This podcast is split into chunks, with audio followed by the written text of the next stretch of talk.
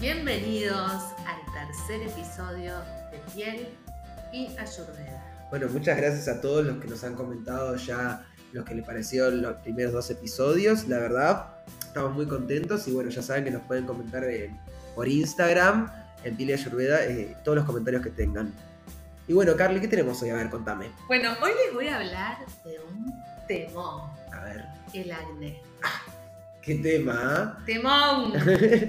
y las tres gunas que son las energías en la medicina ayurvédica. bueno, igual vamos a empezar con el temón primero que me encantó, que es el acné. A ver, ¿qué, qué- qué- contanos del acné, ¿qué nos querés contar? Bueno, a ver, el acné es una enfermedad de la piel. Es muy común, que además tiene tratamiento. Y para lograr los resultados hay que ser perseverante. Hacer los tratamientos, no suspenderlos, porque los resultados van a estar. Obviamente tiene un tiempo. Entonces, si tenés acné, Pero obvio, siempre, si tenés acné o lo que sea, es paciencia y ser perseverante, como decís vos. Exacto, es tranquilidad porque es una enfermedad temporal que tiene al final, siempre tiene un final feliz. Obvio. Y más si ten- tenemos una rutina y vamos con el profesional adecuado. Exacto, entonces es un tratamiento que hay que perseverar, que hay que cuidarlo. Yo entiendo que es súper molesto tener acné. Horrible. Súper, es re incómodo. ¿Cómo nos sentimos cuando nos miramos al espejo? Pero bueno, hay que ser perseverante, mantener la calma y tener paciencia. Obviamente ser constante y disciplinado, porque con cualquier tratamiento hay que hacerlo. No, no hay una crema mágica que de una noche a la mañana te saque el acné, no. No, no, olvídalo. Además, la clave entonces es mantener la calma, tener paciencia y ser constante. Si nos estresamos, no, todo va a ser peor porque puede empeorar. Entonces, lo mejor es aceptarlo, digerirlo y saber que hoy en día existen muchas maneras y formas de quitar el acné. Excelente. Sí. Bueno, el acné aparece en la cara, en los hombros, en la espalda. Y esto aparece como consecuencia de una infección en el poro.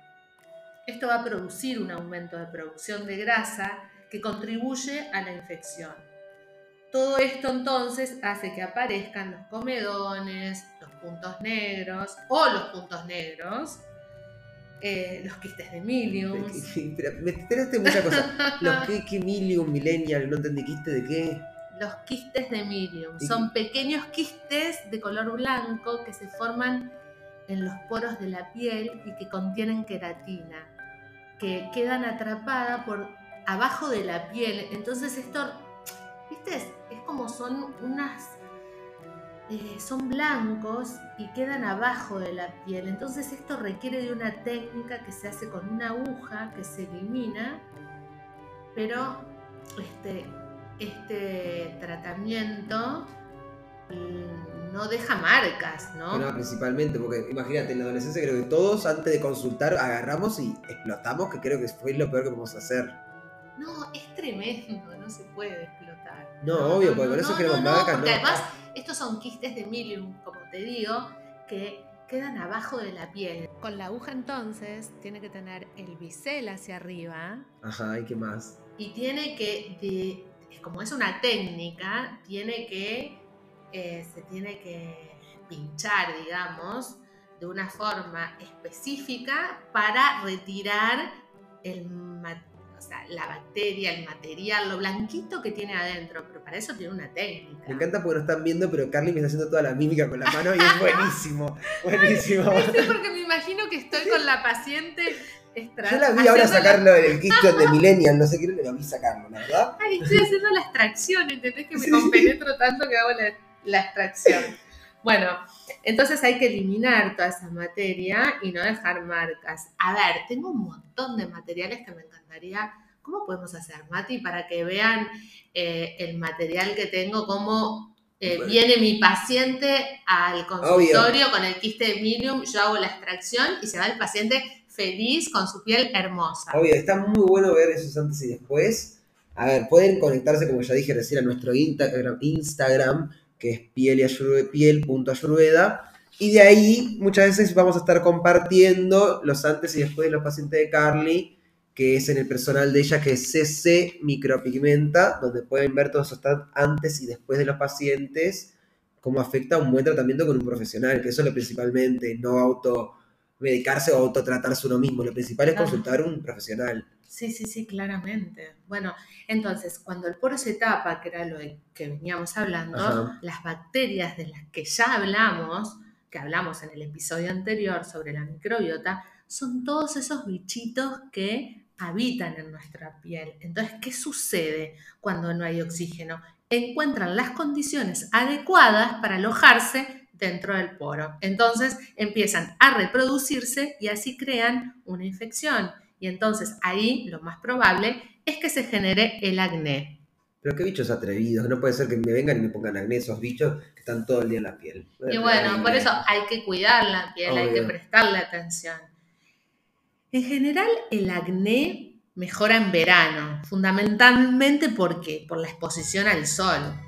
Ay, la verdad me está acordar. Yo en la adolescencia me acuerdo, yo sufría mucho de acné, era horrible, que buscaba todo, pero me acuerdo que llegaba el verano y era, qué bien que está mi piel. Y no sabía que era por esto, pero yo me acuerdo de verme en verano y decir qué bien la piel y llegaba el invierno y era espantoso. Claro, los rayos UV causan deshidratación en la piel. Entonces, nosotros tenemos la sensación de que nuestra piel está menos grasa, pero en realidad es... Sufre otras cosas también ahí, como las manchas y todo. Claro, obviamente luego vienen todas las consecuencias, como las manchas, léntigos solares, melasmas, pero bueno, esto lo hablaremos en otro episodio, ¿te parece, Mati? Sí, obvio. ¿En invierno qué es lo que pasa? Que la ah, no, bueno, claro, y es lo que sucede. En invierno empeora. ¿Por qué? Porque cuando el clima frío empieza a afectar a la piel, empiezan las glándulas a segregar más sebo para mantenerla protegida del frío. Y entonces ahí se tapan los poros y se produce el acné.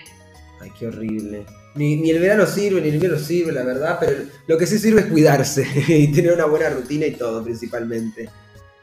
Bueno, qué importante es entonces el saber y tener conocimiento de nuestra piel y saber nuestros cuidados y todo. Pero ya de paso con esto te pregunto, ¿tienes algún tip para darme y para darnos sobre el acné? O sea, vamos a empezar por el primero y fundamental. Lavar la cara con agua natural. Eh, no lavar con agua caliente ni agua fría. Es muy importante. A las mañanas. Claro, a la mañana y a la noche. La higiene de limpieza facial es a la mañana y a la noche. A la mañana porque la piel se defiende de los rayos ultravioletas, entonces necesita defenderse y para eso integrar todos sus antioxidantes. Em, bueno, es importante lavar la piel e higienizarla como el cepillo de dientes, al lado del cepillo de dientes. Tiene que ser un hábito limpiar tu piel a la mañana y a la noche. Genial. Después, súper importante, secar con papel. ¿Con papel? Con papel. Con papel, Mati, con papel. Yo con la toalla, ¿qué tiene diferente? No entiendo. No. Vos a ver, imagínate, familia, cinco hijos, todos secándose con la toalla, diferentes edades. Tenés el adolescente que empieza con su brote de acné a los 12 años, pústulas, pápulas, comedones, inflamación en su piel. Entonces, se levanta, se lava los dientes, se lava la cara con agua, porque en general ninguno usa un jabón específico para regular el pH y para mantener la microbiota de la piel. Entonces, nada, me limpio, me lavo los dientes y voy, agarro la toalla que vino antes mi hermano o después el otro que se fue a facultad porque son familias donde eh, tenés desde el más chiquitito al más grande, entonces todos nos secamos con la misma toalla, ponele. Y, sí, pero yo, tengo eh, toalla individual. sí, claro, vos ponele, está bien. Tenés toalla individual. Entonces tenés eh, acné pustuloso, un acné inflamatorio, una rosácea inflamatoria, donde tu piel está súper inflamada, ¿no? O sea, inflamada significa que ustedes se ven al espejo y se encuentran que está roja, que te tocas y te duele, te arde, que, eh, que te arde. Entonces, eh, nada, me seco con mi toalla individual. Entonces tengo pústula, pápula, Pópula, ¿qué, qué no entiendo? Póstula, pápula, no Bueno, bueno, bueno, es parte de la clasificación del acné. O sea, Ajá. la pústula es, vos imagínate, eh, ¿te das cuenta cuando tenés el granito que está blanco? Sí. Bueno, que tiene como pus, que decís, ¡ay, qué asco! O sea, mismo, sí. ese, ese se llama pústula, Ah, porque la pústula es la parte blanca. La pápula es cuando el granito está rojo, que vos decís, uy, es por adentro.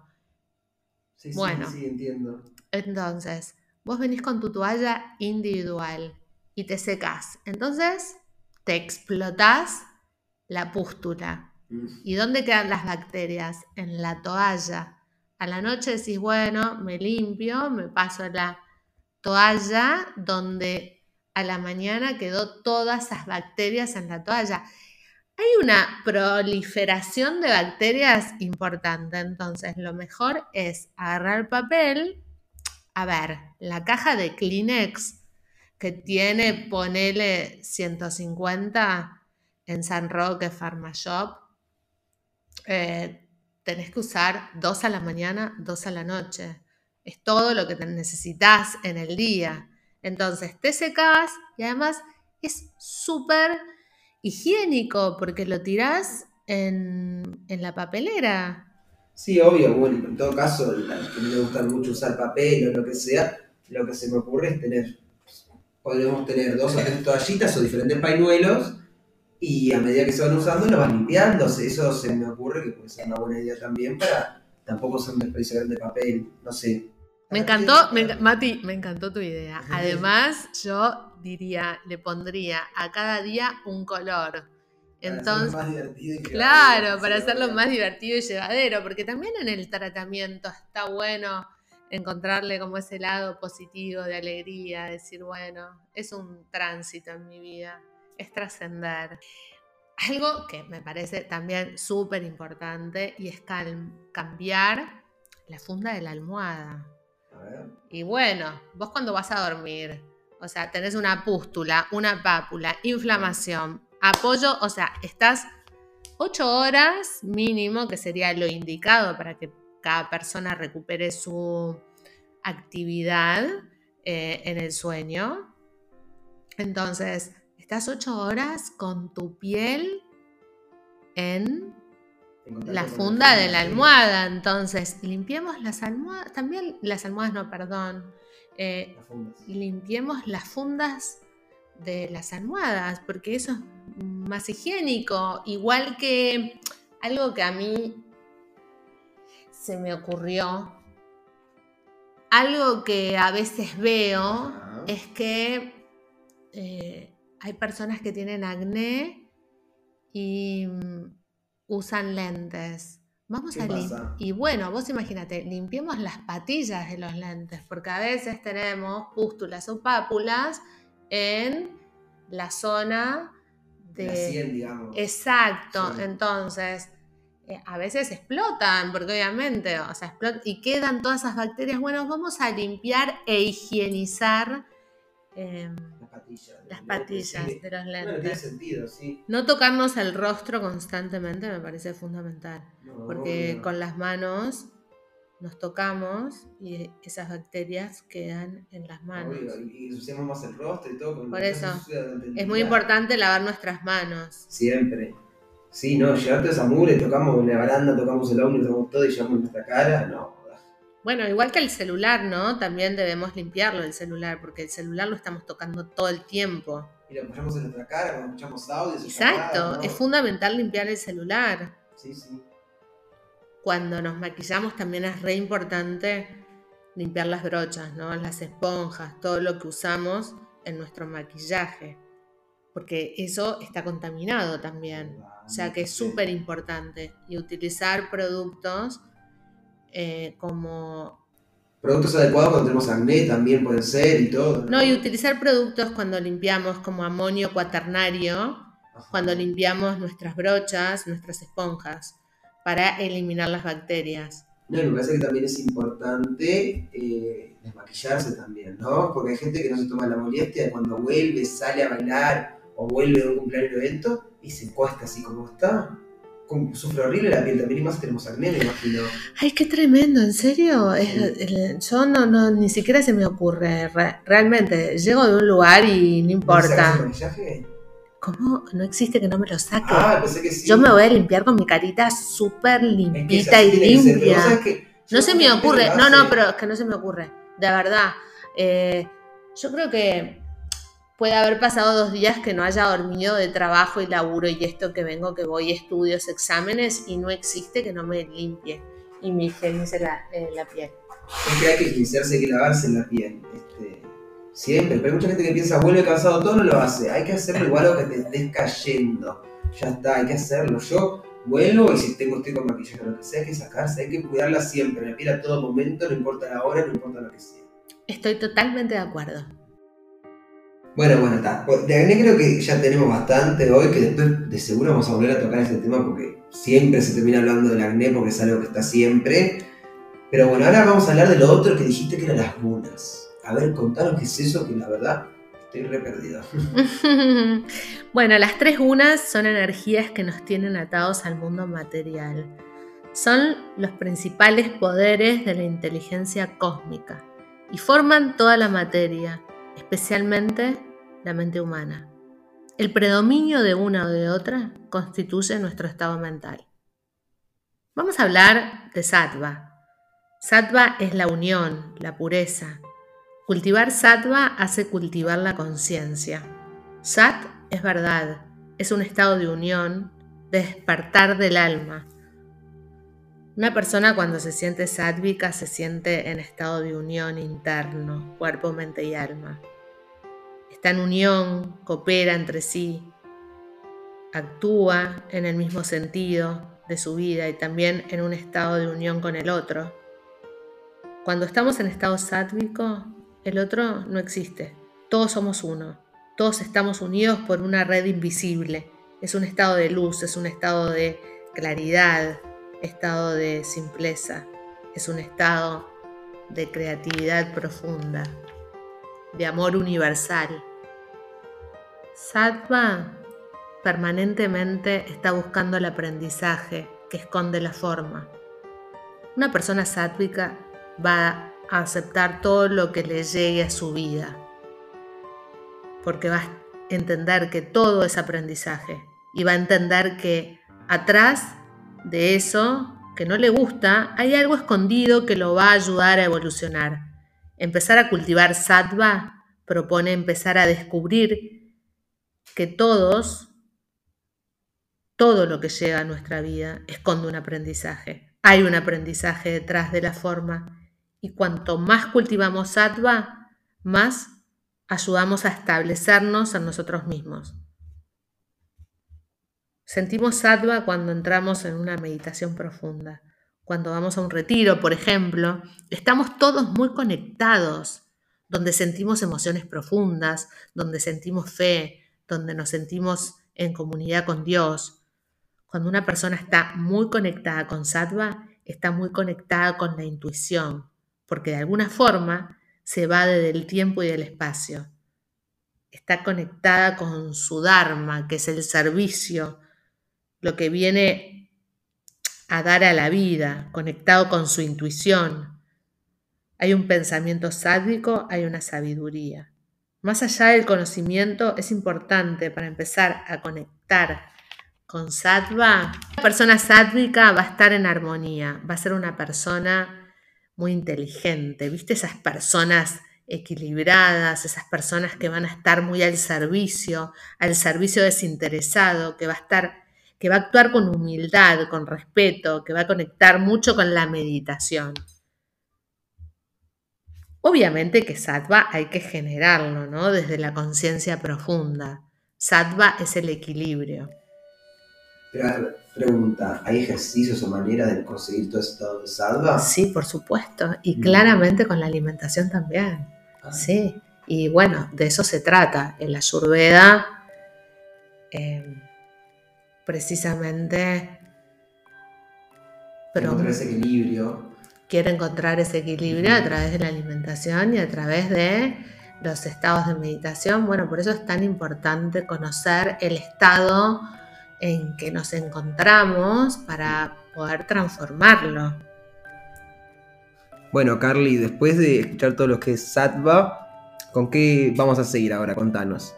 Bien, después podríamos hablar de rayas en el estado mental de Ayurveda. Rayas eh, es lo que arrastra a sattva y a tamas que no tienen movimiento como tiene rayas, porque rayas es el principio de la fragmentación, es movimiento. Se traduce como mancha, humo, se le dice que vivimos en un estado de maya, de ilusión, que eso lo vamos a ver más adelante. Eh, ¿Por qué? Porque está muy involucrado con el ego. Con el ego, cuando una persona está muy establecida en rayas, viene desde el lugar del ego. Hace que tengamos un... que no nos permita ver la realidad tal cual es. Bueno, Carly, nombraste el ego, pero ¿es un ego bueno, un ego malo? No estoy entendiendo ahí esa parte. Bueno, a ver, el ego es cuando uno está muy establecido en uno mismo, ¿verdad? Más adelante vamos a hablar sobre el ego, sobre el karma, sobre el dharma. Lo hablaremos más adelante, Mati. Ahora seguimos con rayas, que, que las personas que están establecidas desde rayas son mentes que están muy agitadas, agitadas por el deseo, por la competencia, por los logros, por la pasión, por la posesión de, de, de, las cosas, son personas que están muy cerradas espiritualmente, no les interesa tanto la espiritualidad. No hay una búsqueda, un logro de obtener algo. Es un pensamiento que conecta con lo racional. Las personas que están muy establecidas en rayas se pierde la magia del mundo, de la magia en el que vivimos, que no todo está explicado por la razón. Hay situaciones que no tienen que ver con la explicación racional. Las personas rayásicas están en movimiento, en continuo cambio. Las mentes rayásicas, por lo general, son mentes que no, que no descansan nunca, que están muy agitadas por el deseo. Siempre trabajando, maquinando. Siempre. La combinación de la energía de rayas con la estabilidad de tamas nos va a generar sattva, bueno, Carly, ya pasamos por Sattva, ya pasamos por Rayas. ¿Y quién queda? Tamas. A ver, contanos de Tamas. Tamas es la separación, es la inercia. Es lo opuesto a Sattva. ¿Te acordás que Sattva era el equilibrio? Sí. Bueno, Tamas es lo opuesto. Las personas tamásicas viven en un estado de inercia, de ignorancia, de separación interna con el otro. Es una persona, una persona tamásica es una persona que está totalmente fragmentada, separada de su vida, desconectada.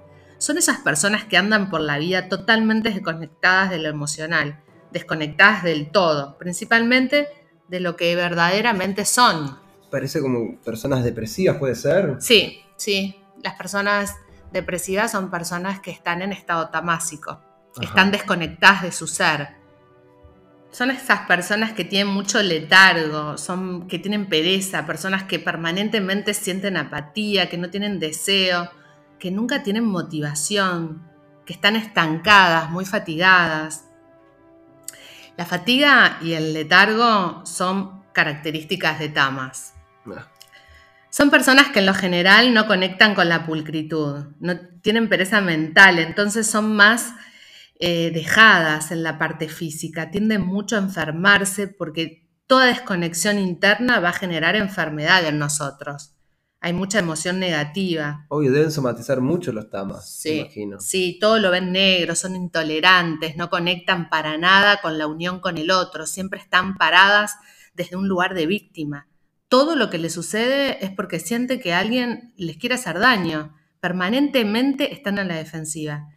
Son hirientes, quieren hacer daño al otro porque entienden que el otro está separado. Sí, me, me imagino. Igual algo, me, ya pasamos por los tres, hablamos por de Sattva, de Rayas y principalmente Tamas ahora al final.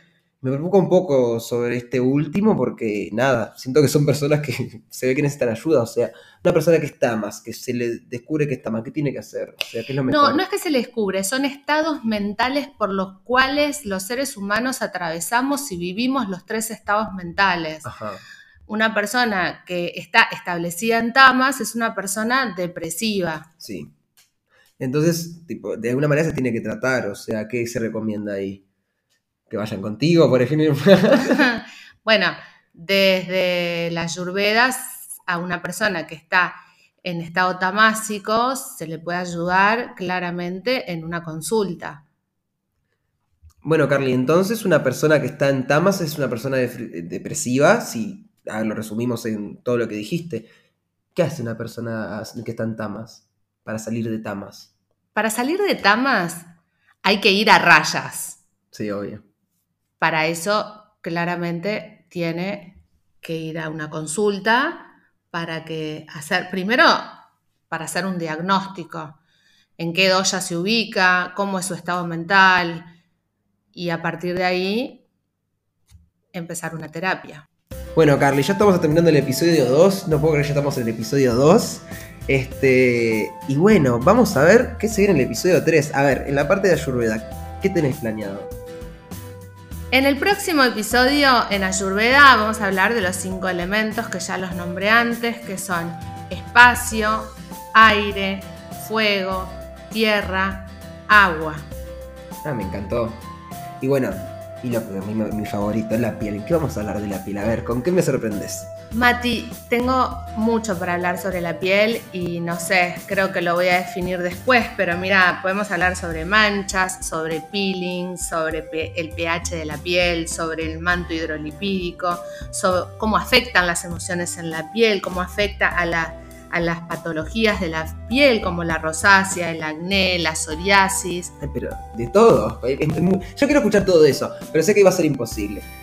¿Sabes qué no digamos de qué vamos a hablar la próxima semana en piel? Lo definimos y lo sorprendemos con la parte de piel. Ayurveda ya saben, los cinco elementos. Y piel, bueno, lo diremos después. Así que nada, ya saben, nos pueden seguir en Instagram en piel.ayurveda, que ahí vamos a estar siempre con más información. Y tal vez que develamos antes de que hablamos de la piel en el episodio 3.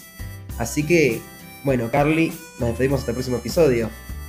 Nos despedimos y los esperamos en el episodio 3 de Piel y Ayurveda.